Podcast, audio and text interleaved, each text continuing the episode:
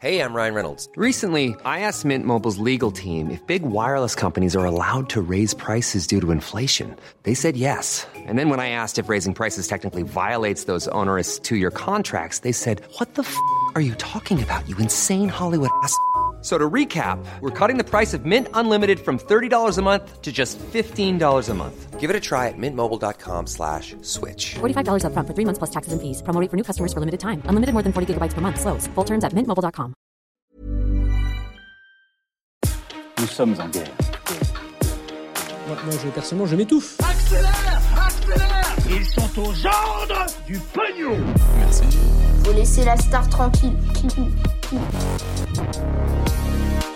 Une famine qui menace plusieurs pays du monde avec la guerre en Ukraine. Justement, les dernières informations euh, aussi sur ce qui se passe en Ukraine ou encore les dernières informations concernant euh, la présidentielle. Salut, c'est Hugo, j'espère que vous allez bien et comme chaque jour, on est parti ensemble pour une nouvelle plongée dans l'actualité en moins de 10 minutes. Et à la une aujourd'hui, on va donc parler d'une nouvelle conséquence potentielle de la guerre en Ukraine. Après la montée des prix de l'énergie dont on a parlé euh, ces derniers jours, elle pourrait provoquer aussi une grande famine à travers le monde et notamment en Afrique. Le secrétaire général de l'Organisation des Nations Unies, Antonio Guterres, a déclaré, je cite, Nous devons faire tout notre possible pour éviter un ouragan de famine et un effondrement du système alimentaire mondial. C'est donc forcément des propos euh, très alarmistes, mais alors, quel est le rapport entre la guerre en Ukraine et une possible famine? Eh bien, cette possible famine dans plusieurs pays du monde, elle est liée au prix du blé. En fait, le blé, c'est une ressource absolument clé dans l'alimentation mondiale. C'est une base notamment pour produire énormément d'aliments, mais il est aussi utilisé pour nourrir les animaux d'élevage. Le truc c'est que l'Ukraine et la Russie représentent à eux deux 29% des exportations mondiales de blé. L'Ukraine est notamment euh, surnommée le grenier de l'Europe. Son drapeau est d'ailleurs une représentation de cela avec euh, le jaune des champs de blé et euh, le bleu du ciel en haut. Quant à la Russie, eh bien c'est tout simplement le premier pays exportateur mondial de blé. Le truc, vous en doutez peut-être, c'est que c'est devenu impossible pour l'Ukraine d'exporter son blé qui était transporté principalement par bateau, puisque eh bien, à cause de la guerre, donc les ports qui donnent sur la mer Noire sont fermés. Conséquence, il y a donc moins de blé en vente sur le marché mondial. Le prix augmente donc en conséquent. Actuellement, euh, une tonne de blé coûte 400 euros. C'est un record absolument historique. À titre de comparaison, en novembre, la tonne était euh, à 300 euros et c'était déjà d'ailleurs à l'époque très élevé à cause notamment de mauvaises récoltes. L'autre problème aussi qu'il faut bien comprendre, c'est que c'est vraiment un cercle vicieux puisque en réaction à l'arrêt de la production en Ukraine, eh bien, euh, certains pays ont annoncé suspendre leurs exportations. Par exemple, l'Argentine qui a arrêté ou quasiment arrêté d'exporter par crainte de manquer de blé euh, chez eux dans les prochains jours. Bref, c'est une réaction euh, en chaîne, mais alors résultat qui est menacé aujourd'hui par cette famine. Alors dans cette situation, évidemment, l'Ukraine fait partie des premiers pays euh, menacés. D'ailleurs, dans certaines zones du conflit, et notamment dans les villes assiégées par les soldats russes, les habitants commencent déjà, dans certains cas, à manquer d'eau ou encore de nourriture. Mais les autres pays extrêmement menacés, ce sont les pays d'Afrique en effet, 45 euh, pays africains importent au moins un tiers de leur blé de l'Ukraine.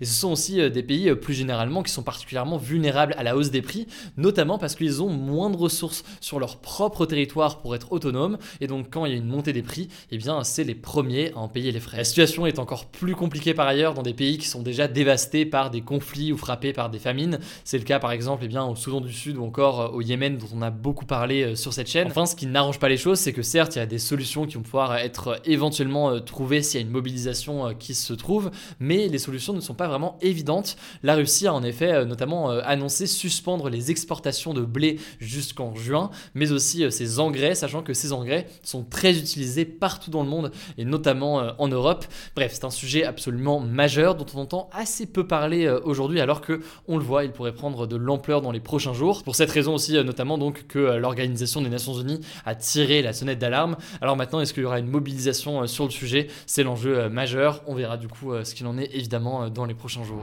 Alors on continue avec les autres actualités en Ukraine. D'abord un petit point sur la situation militaire et aussi du coup forcément humanitaire. Les bombardements continuent autour et dans la capitale ukrainienne Kiev. Une frappe contre un immeuble a notamment causé la mort d'au moins deux personnes. Le maire de Kiev, Vitaly Klitschko, a imposé un couvre-feu de 36 heures à partir de ce mardi soir car selon lui la capitale vit, je cite, un moment dangereux et difficile avec l'approche très importante des troupes russes. Tous les habitants doivent donc rester chez eux ou alors dans les souterrains jusqu'à 7h jeudi. On a aussi appris cet après-midi qu'un journaliste a été tué dans la capitale. C'est un caméraman de Fox News, Pierre Zakrevski. Il accompagnait en fait un autre journaliste de Fox News qui est hospitalisé depuis hier soir avec de sérieuses blessures. Il s'agit du deuxième journaliste étranger tué depuis le début du conflit. Troisième actualité, à Mariupol, ville du coup au sud de l'Ukraine, assiégée en ce moment euh, par les Russes. 2000 voitures ont pu euh, sortir de la ville via un couloir humanitaire. Alors selon le Parlement ukrainien, 20 euh, 000 habitants de Mariupol sont morts depuis le début des affrontements avec les Russes, mais le chiffre exact reste cependant très difficile à confirmer puisque selon de nombreuses ONG, la situation humanitaire actuellement est désastreuse dans la ville, mais il y a très peu de moyens de communication avec Internet ou encore le réseau qui sont coupés. On reparlera donc de Mariupol évidemment dans les prochains jours. Autre actualité, cette fois-ci côté diplomatique, le président ukrainien Volodymyr Zelensky a affirmé cet après-midi qu'il était évident que l'Ukraine ne pourrait pas intégrer l'OTAN, donc l'alliance militaire menée par les États-Unis. Alors clairement, on peut interpréter ça comme une tentative d'essayer d'apaiser les tensions avec Vladimir Poutine, puisque euh, cette euh, potentielle adhésion de l'Ukraine à l'OTAN, euh, c'est ce que redoutait le président russe depuis des années. Cela dit, vous l'aurez compris, pour l'instant, Vladimir Poutine semble toujours aussi déterminé à s'emparer de l'Ukraine, et on verra donc ce qu'il en est. Autre information importante que je voulais vous délivrer, le nombre de personnes ayant fui l'Ukraine depuis le début de l'invasion a atteint les 3 millions de personnes, selon un porte-parole de l'Organisation internationale pour les migrations. 1,4 million seraient des enfants. Par ailleurs, la France a accueilli environ 15 000 de ces Ukrainiens depuis le début de la guerre. Le président Emmanuel Macron euh, s'est rendu cet après-midi dans un centre accueillant des réfugiés ukrainiens euh, dans le Maine-et-Loire. Il a réaffirmé que c'était, je cite, le devoir de la France d'accueillir ces réfugiés. Et enfin, euh, dernière information, c'est une séquence très reliée sur les réseaux sociaux depuis hier soir, vous l'avez sûrement vu. C'est celle d'un geste assez particulier en plein journal télévisé sur l'une des chaînes les plus regardées de Russie. Une femme a brandi une pancarte pour dénoncer la guerre en Ukraine. Alors cette femme s'appelle Marina Osvianikova. Elle a travaillé comme productrice de télévision sur cette chaîne. Alors elle a été arrêtée hier soir puis relâchée et devra payer une amende de 30 000 roubles, soit environ 250 euros. Emmanuel Macron a annoncé que la France allait lancer des démarches pour offrir éventuellement une protection à cette journaliste. Alors on continue avec les autres actualités et déjà je voulais revenir sur cette émission avec 8 des 12 candidats à l'élection présidentielle. Ça s'est passé euh, hier soir sur TF1. Les candidats se sont succédés les uns après les autres sur le plateau sans jamais se croiser. C'était d'ailleurs assez euh, particulier comme euh, configuration. Et du coup, eh bien, beaucoup ont reproché un manque de débat et un manque de confrontation entre les candidats. Une absence de débat entre les candidats qui est liée en fait au refus d'Emmanuel Macron de se confronter aux autres candidats dans le cadre de ce genre de choses. Deuxième reproche que l'on entend pas mal sur cette émission, tous les candidats n'ont pas eu le même temps de parole. En effet, Emmanuel Macron justement a eu 25 minutes de temps de parole alors que Fabien Roussel n'a eu que 12 minutes d'intervention.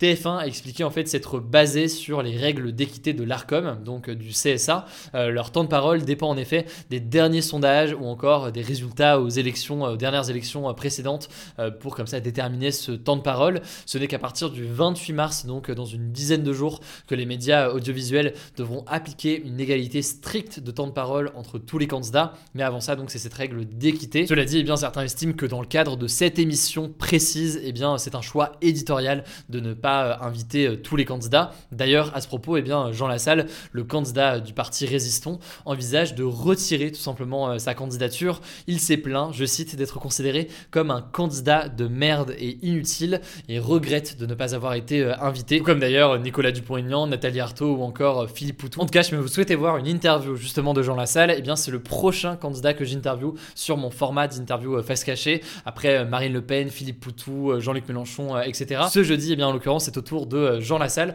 Ça se passe sur ma chaîne YouTube principale. N'hésitez pas à la voir. Je vous mets le lien directement en description. Dans l'actualité aussi, en un mot, la Chine a enregistré plus de 5000 nouveaux cas de Covid en 24 heures. Ça peut paraître assez peu dit comme ça, notamment par rapport à la population de la Chine, mais c'est le nombre de contaminations le plus haut que le pays connaît depuis deux ans. Près de 30 millions d'habitants sont désormais confinés à domicile dans 10 grandes villes, notamment dans le sud de la Chine. La Chine continue donc d'appliquer sa politique de tolérance zéro envers le Covid, et ce malgré le variant Omicron qui pourtant est très contagieux et provoque des formes moins graves. En Chine, seulement 80% des plus de 60 ans ont reçu deux doses de vaccin. Troisième et dernière actualité pour terminer, vous le savez, on en a déjà parlé dans ces actus du jour, le prix du carburant explose ces derniers jours, notamment depuis le début de l'invasion de l'Ukraine par la Russie. Il a déjà atteint, voire dépassé les 2 litres dans certains endroits en France. Alors pour faire face à cette augmentation, le Premier ministre Jean Castex a annoncé il y a quelques jours une remise de 15 centimes par litre. Cette remise sera appliquée eh bien, à partir du 1er avril prochain